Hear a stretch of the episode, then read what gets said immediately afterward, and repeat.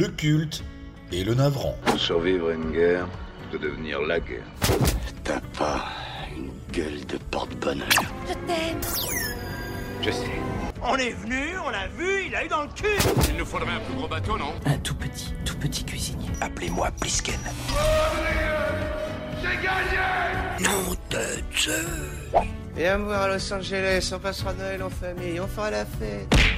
Tu vois, le monde se divise en deux catégories. Ceux qui ont un pistolet chargé et ceux qui creusent. Toi, tu creuses.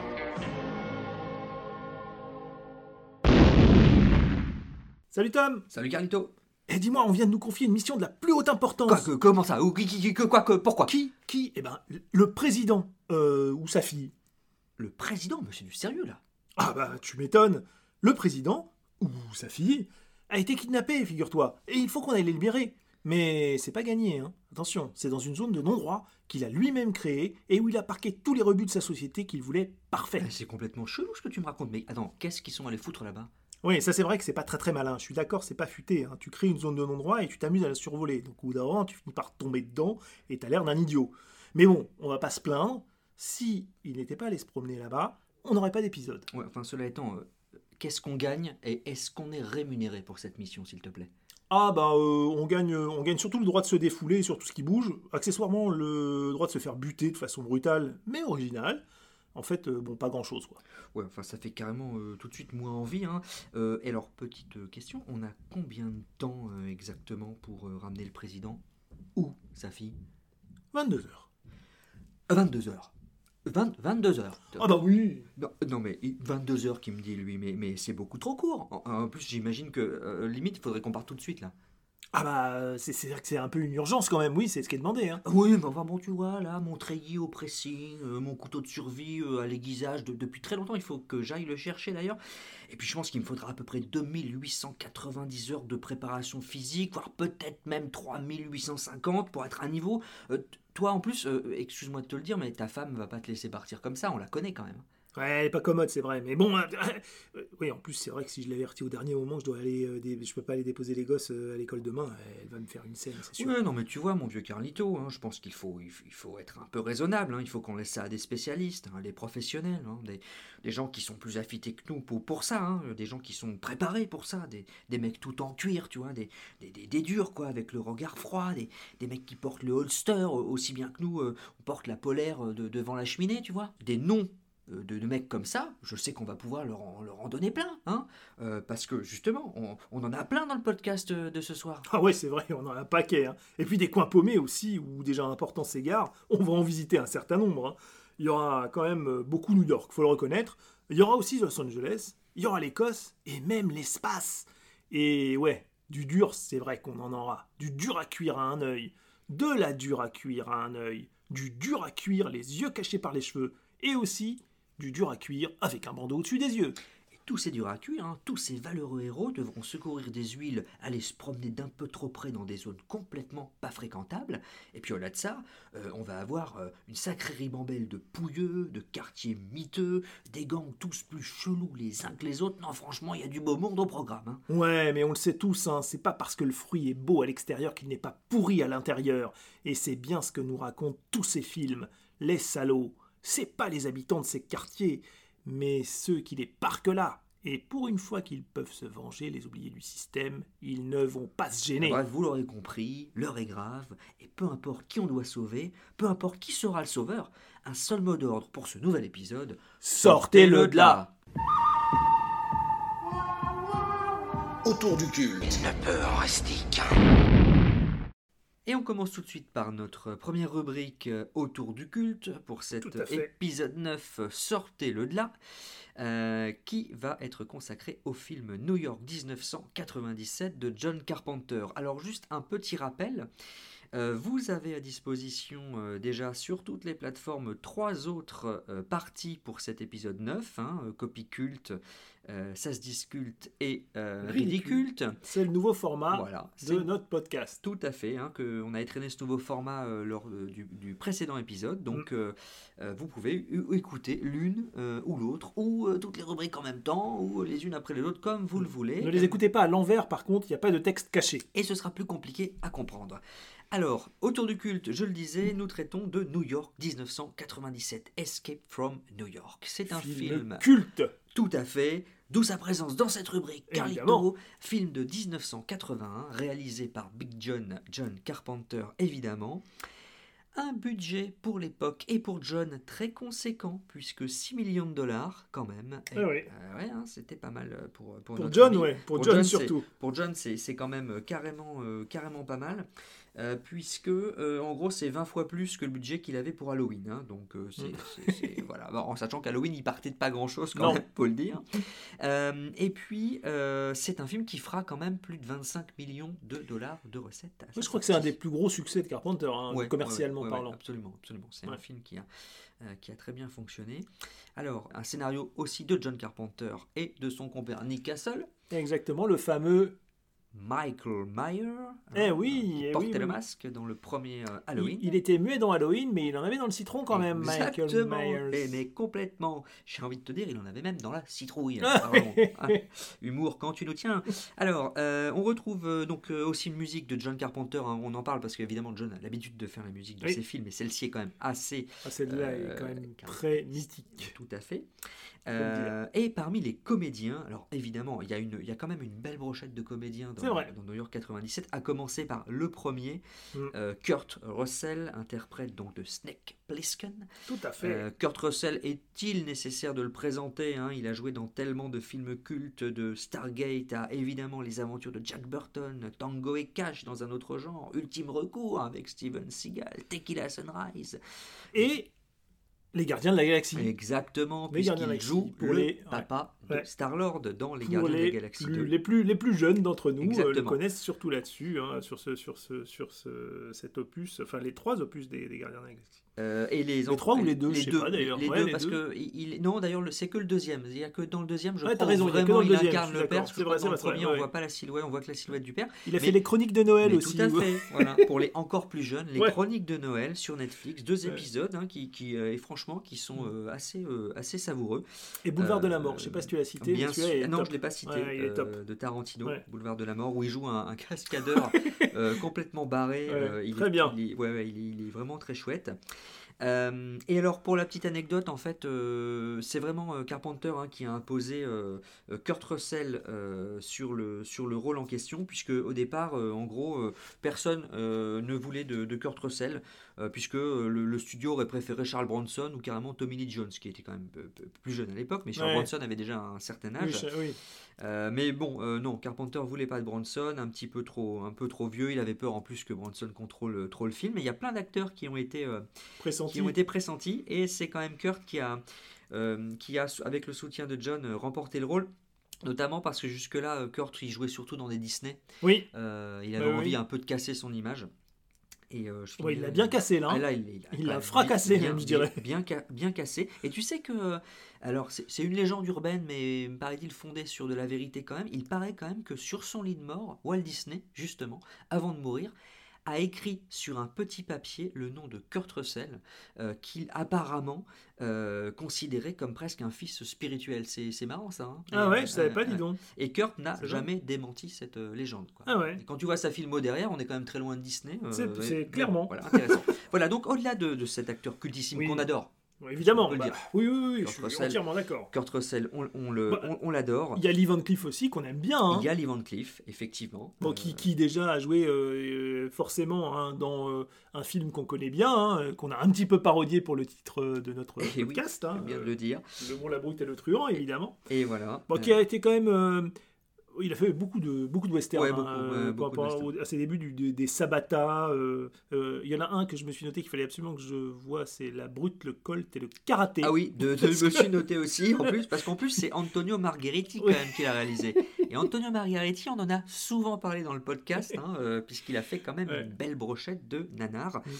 Et, et j'ai quand même, j'ai quand même totalisé hein, une année euh, 1957 exceptionnelle. Et là, le mec, il a tourné sur l'année 1957 10 films et 8 téléfilms. Ah oui. C'est une belle année quand même. hein. Je ne sais pas comment il a terminé son année sur les rotules sûrement, mais Peut-être qu'il avait Malaise. beaucoup d'impôts, beaucoup d'impôts à Ouais. payer, je ne sais pas. C'est peut-être aussi ce qui explique pourquoi il meurt d'une crise cardiaque en 1989. Voilà. Peut-être une trop grosse boulimie l'année de 57 l'a travail, usé. hein. euh, il l'a payé, il l'a payé 30 ans plus 30 tard. ans plus tard. Son, son corps lui a dit non, arrête, lis, on se repose maintenant, c'est plus possible.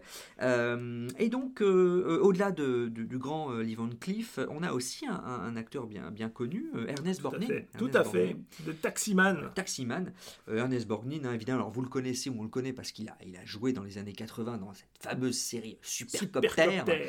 hein, avec ce, ce- c'était toute l'époque des super voitures, euh, super hélicos, Ouais. super motos, tout ça, donc Ernest il jouait là-dedans. Euh, dans mais avant, il avait de- quand même beaucoup de choses. hein. Beaucoup de films de guerre. Ouais, Les Douze Salopards. Ouais, euh, exactement. voilà. Euh, le vol Là, du, du Phénix aussi. Ouais, euh, il a fait, euh, si, il a fait l'aven- euh, l'aventure du Poséidon. Ah oui, aussi. tout à fait, Euh, tout à fait. Pas mal. Euh, la Horde Sauvage hein, de Sam Ouais. Peckinpah, évidemment, euh, là, qui est quand même assez euh, mythique euh, celui-ci. Le Poséidon, tu l'as dit. Euh, et puis, là, il a tourné beaucoup pour la télé. euh, Ouais. Pour, euh, pour, euh, Oui, c'est une figure connue. hein. Ouais, ouais, ouais. C'était un, un- Il a souvent eu des seconds rôles, mais il en a fait tellement et dans des films tellement imposants qu'il est devenu une vraie figure hein, du- Ouais. du, cinéma euh, à l'époque. Et il est mort euh, quand même très très vieux, à 95 ans. Euh, Il n'y a pas si longtemps, en 2012. Alors, on retrouve aussi évidemment un acteur euh, cher à John Carpenter, Donald Pleasance. Ouais. Hein, euh, qui jouait, alors au-delà de jouer Blofeld dans, euh, dans les James Bond et dans On ne vit que deux fois, euh, Hmm. il, a, il a joué, évidemment, on en a déjà parlé, le docteur Loomis dans Halloween. Et il a joué l'homme Puma aussi. Hein. pas non plus, il a pas fait que des chefs-d'œuvre. Le mec, il a fait THX ouais. 1138, Ouais, hein, ouais. quand même, et l'homme Puma. Ah bah, Bon, voilà. bah, il a toujours lui oscillé entre les, des, des- des- des rôles dans des, dans des films qui sont devenus cultes, mais Oui. il, a, il a aussi beaucoup choisi de, de, bah, de rôles alimentaires. Très, très Et- clairement, il cachetonnait. ouais, oui, oui, parfois, il on- cachetonnait. Mais... ouais, ouais, et plus on arrive vers la fin de sa carrière, plus, plus il cachetonne. Euh, bon, euh, néanmoins, il avait fait aussi, euh, si souviens-toi, du, du voyage fantastique. Ah, voyage fantastique, c'était vachement bien. Euh, on retrouve aussi Isaac Hayes dans un registre totalement différent. Bien parce qu'il est sûr. chanteur, hein, lui est producteur, compositeur, mais il joue dans. dans L'énormissime. Isaac Hayes. Voilà. Euh, Harry Dean Stanton, Ouais. euh, qu'on a vu aussi dans beaucoup de, de films de Carpenter, euh, Ouais. et puis que, que de- dans plein d'autres choses, dans Paris, Texas, évidemment, euh, Harry Dean Stanton. Et Adrienne Barbeau, évidemment, Évidemment, qui est, l'ex-épouse de l'ami John Carpenter. et bien sûr, Et et donc, donc on- qui a joué dans presque tous ses films. Ouais, ouais, dans. Fog, The Thing, elle joue dedans. Elle a joué dans La créature du marais, dans Cannonball aussi. Euh, petite apparition de Jimmy Lee Curtis, mais vocale, qui est la narratrice euh, qu'on entend euh, au Oui, début en, du film. en VO. Ouais, ouais, en VO, ouais. ouais, oui. Et, et puis John Carpenter aussi, hein, il fait une petite, il fait un caméo en pilote d'hélico, voilà. Hum. Voilà donc pour le, le casting. Un petit pitch peut-être. Ah ben tout à fait Carlito, bien sûr. Bon, même s'il est pitch, très connu, celui-là, hein. Évidemment, évidemment. Que vous dire? Eh bien, quand on est président des États-Unis et qu'on décide de faire de Manhattan une prison à ciel ouvert où sont enfermés les pires rebuts de l'humanité et les criminels les plus déglingos, la moindre des choses à faire, c'est quand même d'éviter de survoler l'endroit. Qu'on revienne d'un sommet du G7 ou d'un week-end avec Bobonne, c'est pas du meilleur effet. Bref, notre ami président Donald Pleasance va vite se rendre compte de son erreur. Et c'est Snake Plissken, quelqu'un que beaucoup croyaient mort, qui va devoir le sortir de ce sacré guépier. C'est pas qu'il en avait vraiment envie, mais c'est pas non plus comme s'il avait vraiment le choix. Alors, va commencer une longue virée dans un monde underground, sans foi ni loi, d'où seul un salopard de la trempe de Snake a une chance de sortir vivant. Quel magnifique pitch, Carlito. Euh, Une, une fois de plus, euh, ça va donner envie aux gens d'aller revoir euh, le film, ou de voir le film pour ceux qui ne l'ont Ah pas oui, encore si vous vu. l'avez pas vu, allez-y. hein. Et d'ailleurs, en parlant des gens, euh, petite parenthèse, mais encore une fois, merci à tous de nous suivre de plus en plus Ouais. nombreux. On l'a pas, on l'a pas redit, mais sur notre compte Instagram et puis sur le podcast. Et puis merci pour vos, vos- vos commentaires. Euh, et puis souvent vos commentaires en privé qui sont, euh, qui sont très très euh, très très, Très gentils, cool. très très flappeurs, très cool. Donc euh, Ouais. merci beaucoup et pourvu, pourvu que ça dure. En alors, tout cas, ça nous donne envie. de continuer, Ouais. hein, ouais, exactement. Alors, au-delà du, du pitch, pourquoi c'est culte New York euh, 1997 Pour plein de raisons, évidemment. Elles sont nombreuses à citer. Alors, on peut peut-être commencer. Alors, dé- déjà, déjà, on en a un peu parlé, mais déjà le personnage de. Quand même, parlons un petit peu de, de Snake, quoi. Appelez-moi Snake. Bon, Euh, appelez-moi John. hein, Appelez-moi John. Exactement. pareil. Exactement. on Parce est d'accord. que- Ben oui, parce que à travers euh, notre ami euh, Snake Plissken, il est quand même anticonformiste euh, Ben par oui. excellence. hein. Il croit pas en grand chose et surtout il croit Il pas est au système. il est anarchiste, il est individualiste, il est, il est quand même assez cynique et désabusé. Mais complètement. euh, Et il nous fait penser à quelqu'un qu'on connaît bien, quoi. C'est une espèce de version transposée, euh, une version cinématographique de, de John Carpenter. de John Carpenter. C'est la mise en abîme euh, de John par John, hein, parce que Mm. d'ailleurs, quand on regarde un petit peu, euh, euh, notre ami Snake, il est tout seul au milieu de cette ville. Et John, il a souvent été tout seul hein, pour défendre ses films et face aux studios, et il n'avait pas toujours les moyens, euh, etc. Euh, on a, les studios, ont, combien de fois ont voulu lui imposer toutes sortes de choses? Il a refusé ou il a su, et on le verra encore mieux dans la suite de New York 97, mais il Ah a bah oui. su toujours euh, jouer avec les studios pour au final livrer euh, ce qu'il avait vraiment euh, envie de livrer. C'est comme Snake hein, qui, qui finalement se joue des gens qui lui imposent cette mission et qui finira par retourner la mission contre eux. hein, Exactement. Finalement. Euh, et puis euh, tout ça le, le- le pousse à être toujours en marge, à être anticonformiste. Et comme tu dis, bah, euh, Snake Plissken, c'est quand même beaucoup, beaucoup John Carpenter. Euh, après, il y a l'interprétation, bien sûr, hein, de, de, de Kurt Russell qui, Mm. qui- qui sait si bien jouer euh, Snake et qui caractérise ce personnage, qui lui a donné aussi en discussion avec euh, Carpenter tous les attributs qu'on lui connaît. C'est ça. hein. Le look de Snake est quand même iconique. Ah bah attends, oui, mais c'est oui, clairement, et d'ailleurs, d'ailleurs, ça, c'est- lui qui l'a en grande partie composé, hein, ce Mm. look. Ouais, ouais, ouais. C'est vrai, hein, il a notamment, euh, c'est lui qui a, euh, de mémoire, euh, rajouté le bandeau, parce qu'il trouvait que c'était, c'était, ça, ça le virilisait un peu plus, et c'est une référence, j'ai trouvé que c'était une référence à un western de John Wayne, qui était euh, 100 dollars pour un shérif. Ah oui, bah ça, ça m'étonne pas parce que de toute façon, le, le personnage de Snake fait vraiment euh, écho au, perso- au, au- Ouais. au personnage des, des westerns, hein, en gros. hein, parce Oui, que euh, on n'a pas parlé d'Eastwood, mais c'est pareil. hein, c'est un peu le. euh, il incarne une sorte de, de, de- de légende de l'Ouest de notre ami Snake. Parce que d'ailleurs, tout au long du film, tout le monde lui dit Mais je te croyais mort Oui, Euh, exact. hein, Alors hein ça, ça, ça c'est marrant parce que on est quand même assez content de l'avoir trouvé celle-là parce qu'on on vous l'a dit, on creuse un peu euh, les choses pour euh, parce qu'on sait que vous aimez bien les anecdotes et du coup on, on s'est dit mais, mais pourquoi tout le monde le croit mort bordel d'où ça sort Eh ce oui, truc? eh ouais. Et ben là aussi euh, c'est une référence à John Wayne dans un film dans un autre western qui s'appelle Big Jake euh, et euh, où euh, la phrase est répétée systématiquement aussi et donc ils reprennent ce credo là et sachant que pour la petite histoire, hein, tous ceux qui prononcent cette phrase, eux, ils meurent. Et voilà. voilà. Snake, lui, s'en sort, mais par contre, ils crèvent tous. hein, Comme dès qu'ils prononcent cette phrase. de malédiction euh, Exactement. autour du personnage. Mais c'est vrai que John Carpenter, et on l'a dit déjà en, en l'évoquant, c'est un amoureux du western. Et finalement, dans la plupart de ses films, il essaie de transposer le western. Mm. Donc, il le fait une nouvelle fois avec, euh, avec New York 97. Et ce qui est intéressant avec cette réplique-là euh, aussi, euh, au-delà de l'hommage, c'est que comme tout le monde lui demande euh, s'il est mort, ça, ça, ça montre bien que quelque part c'est une légende ce Snake. On ne sait pas trop ce qu'il a fait avant, mais il a fait des trucs extraordinaires. Ouais. Et tout le monde se dit mais il a disparu, il est mort. Et non, il revient, la légende revient. D'ailleurs, c'est assez drôle, parce que dans les deux, hein, dans les deux films, il y a toujours des espèces d'allusions à son passé, mais ça reste suffisamment évasif pour que on ne sache Ouais. pas exactement Ouais. de quoi il est question, mais tout le monde le connaît. Tout le monde a entendu parler de lui. Il y a des espèces d'anecdotes, de demi-anecdotes qui sont énoncées, mais qui sont pas complètement euh, Voilà, finies. voilà. Et donc, euh, on reste sur notre fin, quoi. Mais Ah dit quelque que part, pas il, rien, a, il quoi, a ce mec. construit cette espèce de mystère avant Steven Seagal, qui a construit ce propre mystère autour de sa vie. Steven a compris que ça pouvait lui apporter quelque chose, hein, en vrai, c'est ça, de raconter des trucs Ah, incroyables.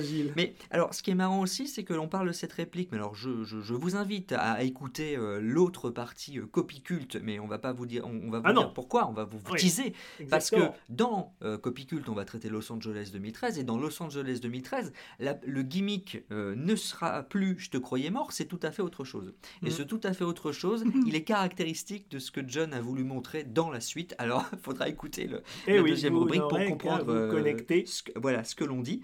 Mais au-delà du personnage de, de- mythique de, de Snake Plissken, euh, il y a aussi, comme souvent chez Carpenter, Une un- écriture un peu politique. un vrai message politique. hein, euh, globalement, on, on va dire, on, on pourrait dire une, une critique des- de la société une- autour de New York 97, parce que finalement, ce qu'il nous dit, c'est que euh, bon, euh, les problèmes, les gars, euh, on les colle sous le tapis, hein, parce que les marginaux, on les fout à New York, on les enferme, histoire que on n'en entende plus parler, même s'ils sont toujours là. Non, mais il dé- et, et de toute façon, il, il dénonce ce qu'il ce qui, ce qu'il considère aussi comme des espèces de dérives totalitaires. Mais et ouais, il ouais. déteste voilà, te- c'est- c'est- c'est cette- cet autoritarisme qui règne à cette époque. hein. Ouais. C'est Parce que il y a eu Watergate, euh, il a commencé à écrire d'ailleurs le scénario pendant fait, le Watergate. fait, ouais, ouais. Euh, ce qu'il a achevé, je pense, de, de son, son divorce avec la, la- la politique américaine.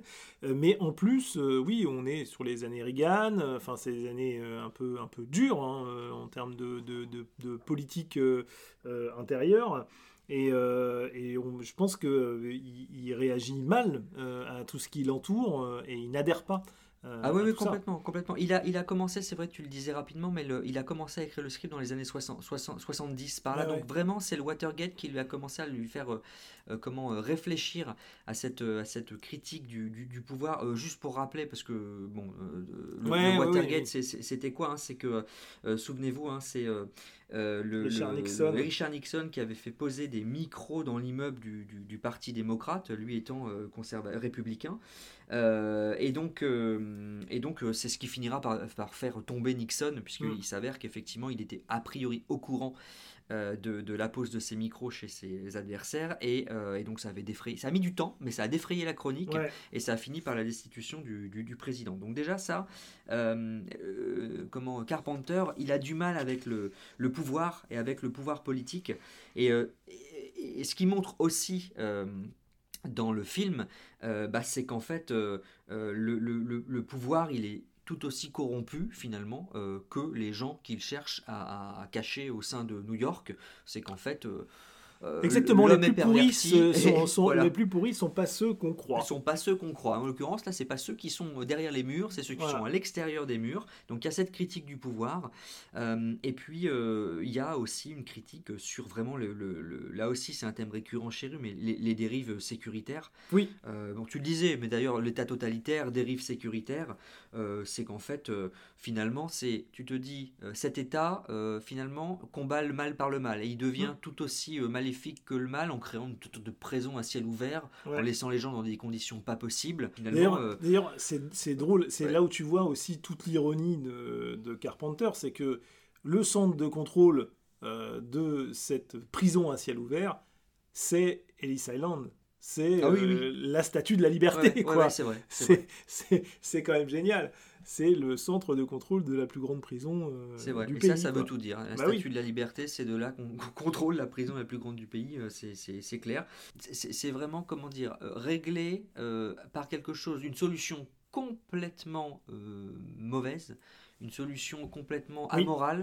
Euh, et on pense qu'avec cette solution, on va régler euh, le Mm. problème du, de la délinquance. Donc En fait, il le règle pas, paradoxal, il l'oublie. en fait. Euh, c'est ce Oui, que tu disais, voilà, c'est qu'il il, le- ouais. il le sépare et il s'en sépare. Et puis euh, voilà. Et d'ailleurs, c'est pour ça que c'est sur l'île de Manhattan. tu vois, c'est un endroit complètement isolé, inaccessible et où on peut effectivement oublier ceux qui y vivent. Et c'est quelque chose de récurrent dans tous les films qu'on va analyser autour de Oui. ce thème. hein. D'ailleurs, euh, d'ailleurs, euh, alors c'est vrai qu'à l'époque où sur le film, ça se passe dans le futur, hein, puisque c'est en 97. Mais euh, pour faire écho à ce que tu disais, quand le, le- au moment- dans le générique, en Ouais. fait, tu as New York 97. tu as écrit Now juste en dessous, Ouais. et puis le titre s'efface, et c'est quand même le Now qui reste plus longtemps. Donc ça, il, il- il montre bien qu'en fait, il est en train de parler petit de, effet. de New York d'aujourd'hui, Voilà. en fait. hein. c'est c'est ça euh, qu'il dit. C'est ce que je vous montre, en fait, c'est pas 97, c'est c'est ce qui se passe à New York, euh, et c'est ce qui se passe dans notre société, quoi. Bon. Donc voilà, euh, évidemment, tout ça, euh, c'est euh, c'est c'est sous-jacent, mais c'est euh, c'est fortement euh, mis en avant dans le, quand même Et dans puis le film. ap- après, bon, au-delà de ça, au-delà de la critique qui est quand même propre, hein, à- évidemment, à Carpenter, de ce, de ce euh, système voilà, qui, qui trouve toujours trop totalitaire et, et- et pas assez libertaire, on a quand même un film d'une belle intensité. Mm. Ah oui, ah oui, ah oui. Parce que Ouais, euh, ouais. ça, ne, ça, ne- ça ne- ça ne s'arrête ça ne s'arrête pas. quoi. Non, non, non, c'est vrai qu'on est pris dans cette, euh, on est pris dans cette, euh, dans cette histoire. Euh, les péripéties s'enchaînent. Ouais. Euh, en plus, il y a, il y a quand même, là où il est très fort aussi, c'est quand il, quand il impose euh, ce que tu disais euh, tout à l'heure dans le pitch, mais Snake, il a que 22 heures pour euh, livrer sa mission. Ouais. Donc tout ça, ça, ça met une tension euh, dans, dans la narration parce Ouais. que tu sais qu'il n'a pas de temps à perdre. Quoi. Ouais. Donc il est, euh, il est pressurisé, ça, nous, ça pressurise aussi finalement le, le spectateur. Et ça, euh, Carpenter Bah, le fait très très très bien. Ça préfigure, il y aura plein d'autres films hein, comme ça, où le héros n'a que très peu de temps, sinon il va mourir, ou sinon d'autres vont mourir, et donc il a une mission quasi impossible Oui, à mener oui, oui. en un temps très limité. Bah, ça préfigure tous ces films-là, hein, en fait. Et puis on, on retrouve du coup, euh, ça, ça fait partie des, des- des raisons du culte, c'est que euh, on vient dire il y, a, il y a cette, il y a cette notion du temps qui passe, mais il y a aussi une unité de temps, et ça Carpenter le, le fait souvent. Ah oui, il, oui, oui. l'avait fait dans Assaut déjà, etc. Non, mais c'est parce que souvent aussi, il a pas de thunes pour avoir plusieurs décors, et donc on unité sait, de temps ouais, et de lieu. hein. donc c'est du coup, du coup c'est vrai qu'il fait au mieux pour Mais faire avec il ce qu'il a. hein, il optimise, c'est génial. Et là, unité de temps, voilà, c'est 22 heures, unité de lieu, c'est à New York, euh, etc. Et, et d'ailleurs, je parle d'Assaut, mais c'est assez marrant parce que euh, je me faisais cette réflexion dans, dans Assaut, euh, qui est le, Mm. le premier film de. Enfin, le, pas le premier, mais le, dire le film un petit peu d'envergure euh, qu'il a sorti. C'est un commissariat.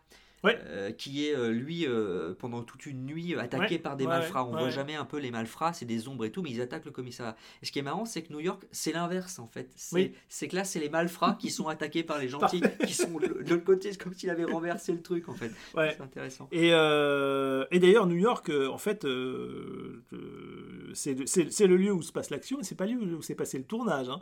Ah oui, Parce que oui, raison, ça a été, c'est assez étonnant. hein. Moi, je, je, je m'y attendais pas vraiment. Ça a, ça a été tourné à Saint-Louis, dans le Missouri. Oui, donc rien à voir. Et, et voilà, euh, donc rien à voir. Et aussi à Los Angeles et euh, euh, dans une autre ville de Californie. Euh, et en fait, il y a eu en tout et pour tout deux jours de tournage à New York. Et pourtant, bon, euh, moi, je, personnellement, je n'y suis jamais allé, mais euh, j'ai vu suffisamment de films qui s'y passent et on s'y croirait vraiment. Oui, hein. oui, c'est clair. Euh, Alors, euh, il y a d'autres films dont on parlera dans la partie caltre ridicule qui ont largement profité du principe aussi. Oui. hein. genre, euh, on tourne deux heures à New York et puis après on fait croire que tout le reste du film se passe à New York. Ça, on sait qu'il y en a d'autres qui en ont abusé. Et, et alors, pour le coup, ça se voit plus. ça se voit plus. On, on vous, on vous ramène, et, mais là, il faudra euh, écouter la, la rubrique numéro 4. Ah, ne la loupez pas. Ne la loupez pas. Et, euh, et petit point aussi là-dessus, puisqu'on parle de, de- de New York et finalement du peu de temps qu'ils ont passé à tourner à New York, c'est qu'il y a aussi pas mal d'affiches du film qui sont rentrées dans les, dans les annales, qui montrent la statue de la liberté Oui. en grand euh, dans le Oui, film. oui, oui. genre la statue de la liberté d'ailleurs complètement euh, Oui, euh, tombé en mode, euh, en mode la planète des singes. Voilà, ouais, ouais. Alors qu'en fait, on voit pas du tout ça Non. dans le film. Enfin, c'est- à cette époque où on aimait bien finalement survendre un petit peu les affiches, mais ça, c'est Mm. caractéristique.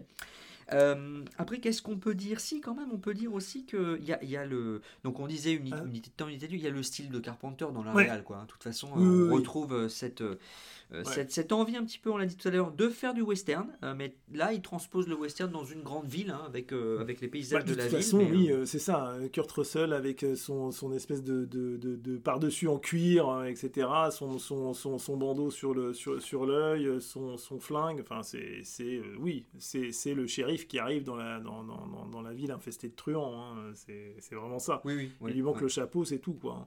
Hein. Mais, euh, Mais ça me, ça me faisait penser, tu sais, euh, on en a parlé dans, une, dans nos épisodes précédents, mais euh, quand on parlait de Los Angeles, euh, de, de Invasion Los Angeles, Ouais, euh, des livres, au début du film, tu as les deux personnages qui, qui sont, tu sais, qui contemplent Manhattan, qui sont, euh, oui, oui, euh, oui. qui contemplent les, les, les buildings. euh, enfin, je- ça se passe à New York aussi. Bah oui, Ah. bien sûr, ça se passe à New York. Je suis bête. Euh, et, et en fait, Ah c'est non, pareil. Invasion Los Angeles. Ça se passe à Los Angeles. Ça se passe à Ça Los se passe à Los Angeles. Le gars est fatigué. hein. Oh là là je, là je- c'est- suis c'est fatigué. la fin de semaine, Je, je vois bien, c'est je comme suis ça, fatigué. ça arrive, hein. Parce que oui, euh, Invasion de Los Angeles, ça se passe à Los Angeles. Oui, oui. Tu- Ou alors on nous aurait raison. menti. Ou alors on nous aurait menti. Euh, mais peut-être qu'il prépare une suite euh, à New York. le gars qui essaie de se Invasion rattraper. New tu sais. York, je, me rattrape, je me rattrape aux branches. Mais en tout cas, il y a, il y a ce, tu sais, il y, a, il y a ces plans où ils sont vraiment, euh, ils, ils sont pas encore dans la ville, mais tu vois les buildings, tu vois les, oui. les, les, les- et cette sensation de voir la ville en grand comme on voit les plaines en grand dans Oui, le quoi. et, ça, ça, ça, on retrouve un peu ça aussi dans New York, dans la manière dont il, il, il montre la ville. Au début, en tous les cas. Euh, voilà, donc euh, franchement. Non, putain, bah, euh, cette ville, enfin, laissée à elle-même, c'est aussi l'Ouest sauvage, quoi, tu vois, où il y avait quand même très peu de représentants de la loi et les gens se faisaient un peu ce qu'ils voulaient. Et il y avait des, voilà, il y avait du gangster et du truand à, à tous les coins de rue, quoi. Mm. Donc c'est une espèce de, de- oui, de représentation du, du- de, de l'Ouest sauvage transposé à, au New York de- d'aujourd'hui, quoi. Ouais, ouais, ouais, Et c'est vrai que New York 97, c'est un film qui n'a pas vieilli. hein, euh, Mm. Voilà, le, le- le message n'a pas vieilli, toujours d'actualité. Ouais. Et puis, comme on disait tout à l'heure, l'histoire continue quand tu, quand tu es embarqué dans ce film à tenir en haleine. Mm. euh, et, et- et, euh, et- et on suit avec, avec grand plaisir, même aujourd'hui encore, les, les péripéties de Snake, de, de Snake Plissken euh, dans, cette, dans cette ville ravagée. Quoi. D'ailleurs, j'ai- ouais, j'ai- revu, du coup, évidemment, le film, je l'ai vu un certain nombre de fois, mais là, je l'ai revu avec un peu plus d'acuité, on va dire, hein, puisqu'il s'agissait de vous le chroniquer. Euh, Il y a quand même un truc dans, la- dans, dans les séquences, dans la séquence d'ouverture euh, qui m'a un peu glacé, hein, parce que t'es en... T'es 20 ans en 2001, Mm. et Ouais. euh, t'as quand même un avion euh, qui est détourné par des terroristes et qui vient percuter une tour de la ville de Oui, New oui, York. oui, hein. c'est vrai. c'est vrai. Ah oui, donc oui, c'est c'est vrai vrai. que c'est. je me suis dit, ah ouais, quand même. Alors, c'est, c'est, c'est- évidemment, ça n'a rien à voir, mais justement, euh, quand euh, ça, ça arrive dans un film qui a été tourné 20 ans avant, c'est un Ouais, peu ouais, moi, c'est clair. Tu peux pas t'empêcher de faire le parallèle. Forcément, euh, tu fais le rapprochement. Évidemment. Au-delà de ça, tu as quand même pas mal de scènes cultes, Ah oui, oui, de scènes très fortes. hein, euh, et, et- et le duc euh, aussi est un personnage. Il y a plein de personnages aux couleurs. Le duc, donc Isaac Hayes, hein, qui incarne le, le- le duc, le leader de la communauté euh, finalement Tout à fait. Des, des, des- des- des méchants, enfin des, bad guys, euh, qui est assez, euh, assez iconique dans ce film-là. Ouais. Ernest Borgnine, le chauffeur de taxi, euh, bien entendu, mais tous les, tous les gens qui croisent apportent quelque chose, un peu d'humanité quand même dans cette, dans cette ville où au départ tu dis il n'y a, plus aucun espoir, voilà, c'est du Ah oui, pour oui, soi. oui. Ils trouvent quand même, euh, ils trouvent un peu de l'humanité, ce qui, ce qui à mon Bah, avis, évidemment. évidemment, euh, C'est un et- peu à dessein, c'est un voilà. peu voulu. explique pourquoi Snake, euh, nihiliste comme il est, comprend quand même qu'il n'est pas, il est pas du bon côté Ouais. dans, dans cette histoire. Quoi. Et, Il y a quand même la scène formidable du, du pont. La Ah oui, bien sûr, pont. oui, oui, la traversée du avec, pont, euh, même, avec euh, la poursuite dans la le, le- le taxi qui est poursuivi par la voiture du duc, euh, etc. Et ils arrivent. D'ailleurs, il y a une espèce de truc, euh, un hommage, hein, un, un coupage en deux de- du taxi en mode. euh, on, a- on appelle ça un, un le corneau. hein, euh, la voiture est, est coupée en deux euh, comme. euh, euh, comme dans Oui, le oui, film de, de Funès et de vrai, quoi. c'est assez étonnant.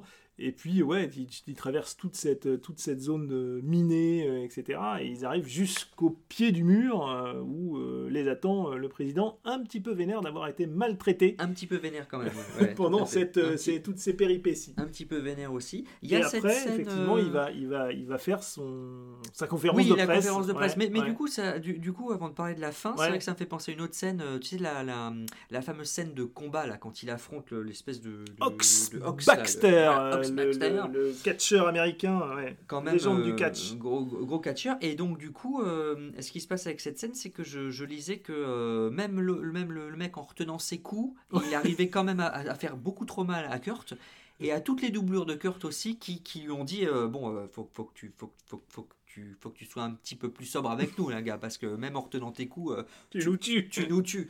Euh, et cette scène a, a été assez, assez difficile à tourner, euh, paraît-il, parce que le, le- le gars est, bah, le, gars est un catcheur, hein, donc euh, il, était, il était dans son rôle pour le coup. Ouais. Et donc pour en revenir à la scène dont on parlait à la fin, c'est vrai que donc à la fin du film, le président est libéré et notre ami comment Donald Pleasance va faire un petit discours. Et c'est vrai que il y a plein de niveaux de lecture aussi parce que euh, euh, avant de faire son discours, il y a cette scène où il est euh, euh, voilà, on, on le refait beau, on le maquille, machin, etc. Mmh. Et, et ça, c'est c'est vraiment encore bah, a- avant que le politique parle, on, on le remaquille. Ça veut dire quoi? Ça veut dire quoi quand on va encore un peu On le travestir, déguise. voilà, on le déguise, Bah oui. déguise la vérité. Puis t'as en face, t'as Snake. Et c'est lui qui est derrière le drapeau.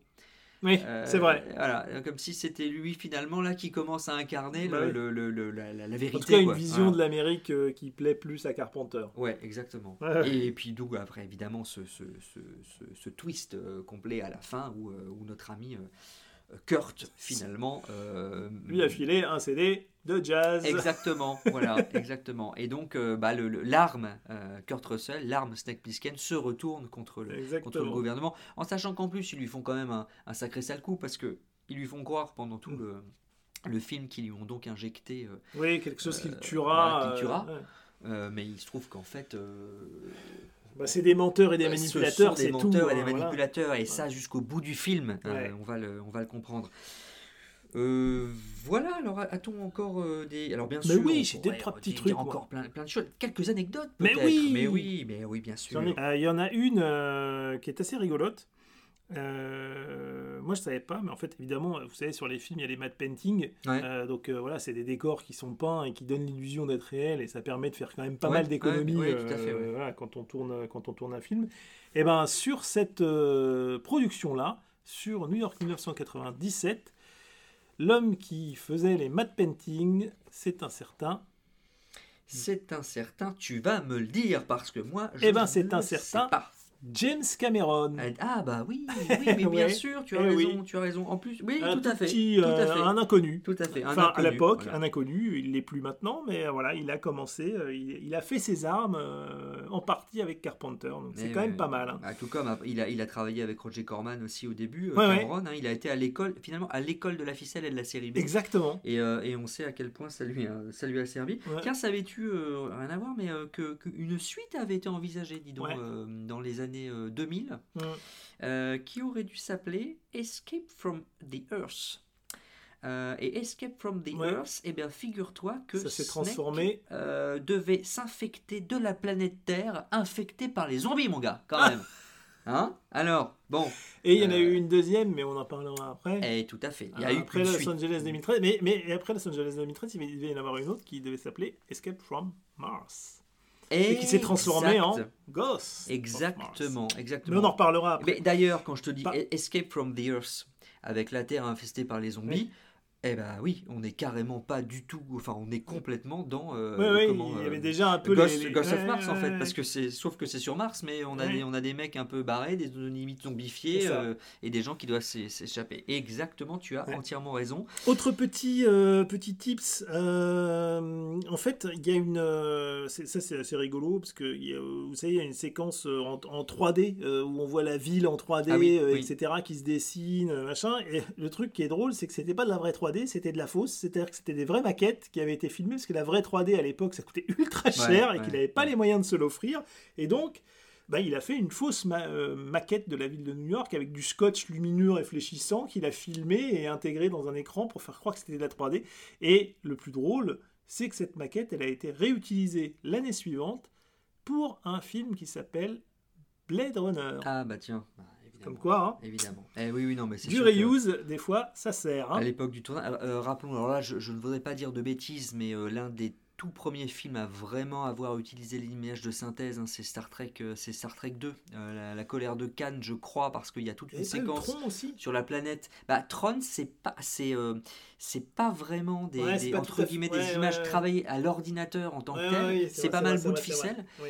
Euh, en tout cas, c'est vraiment les prémices, mais là, l'image de synthèse en tant que telle, dans, dans Star Trek 2, il y a une scène de, où il recrée la- une planète et tout est fait en, en image de, de synthèse. Alors, c'est très rudimentaire maintenant, mais tu as cette scène-là, et je crois, mais c'est un peu plus tard, que tu as un, film de, Spielberg, euh, ou produit par Spielberg, Le secret de la pyramide, qui raconte les jeunes années de Sherlock Holmes. Et tu as, une scène dans un- une église où tu as un vitrail qui s'anime avec un chevalier qui sort du vitrail, et ça, c'est l'image de synthèse. Je Mais crois oui, que je me des- rappelle de cette scène. je crois que c'est une des tout premières Oui, oui, séquences. oui, euh, oui, exact. si c'est pas Star Trek la première, c'est celle-ci ou c'est l'inverse. Ouais, Mais euh, oui. vraiment, donc euh, là, à l'époque de Carpenter, en plus avec le peu de moyens ouais, qu'il ouais. avait, c'était carrément pas possible. Euh, Figure-toi que euh, au départ du film, quand même, il devait y avoir, euh, il était prévu de faire une scène de braquage en fait. Il- euh, Carpenter, il voulait quand même faire Ah ouais. une scène où montrer Snake comme un, un- une sorte d'ex-braqueur euh, de banque. Manque. Ah oui, oui, oui, ils ont Euh, abandonné, Et effectivement. ils ont complètement oui, oui. abandonné parce qu'il s'est dit ça- justement ça n'apporte rien. ouais. Voilà. Et comme on disait tout à l'heure, on connaît Il rien fallait de pas qu'on connaisse son passé. ouais, Bah, c'était mieux de utile. pas connaître son Ouais. passé, donc ça c'est intéressant.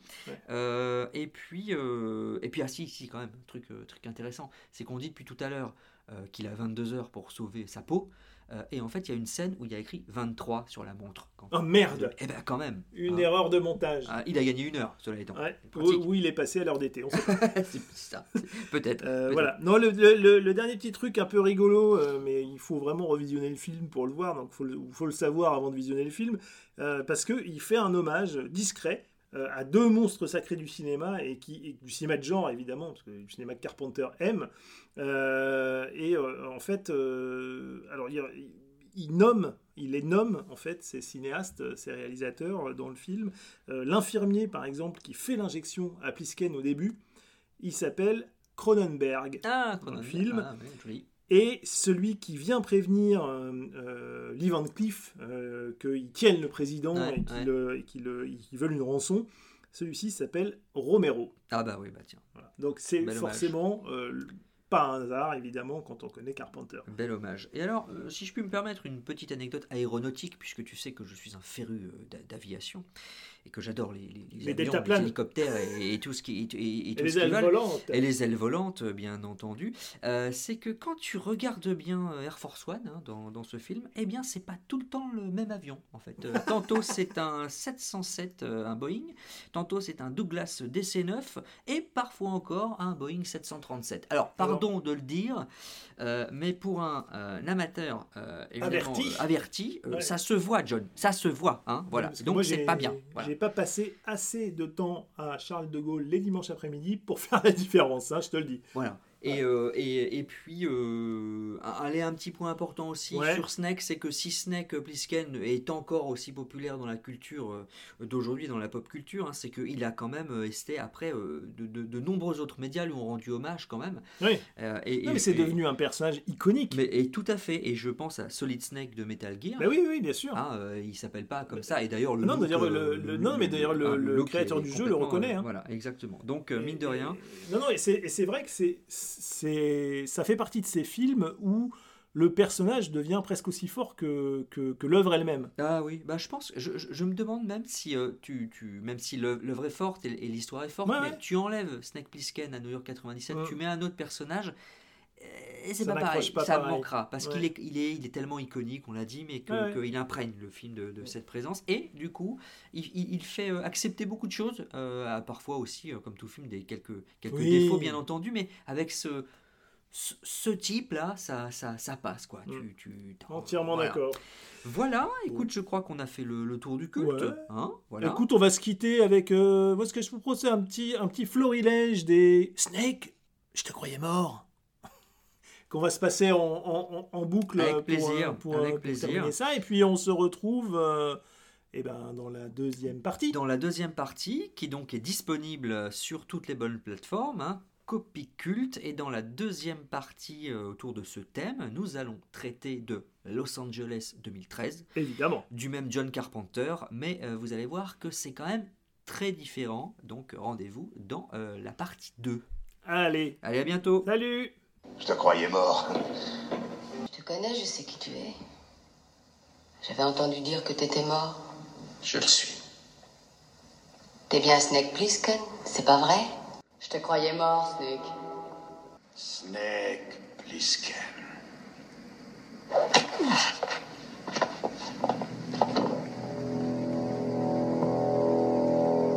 Je te croyais mort, Snake.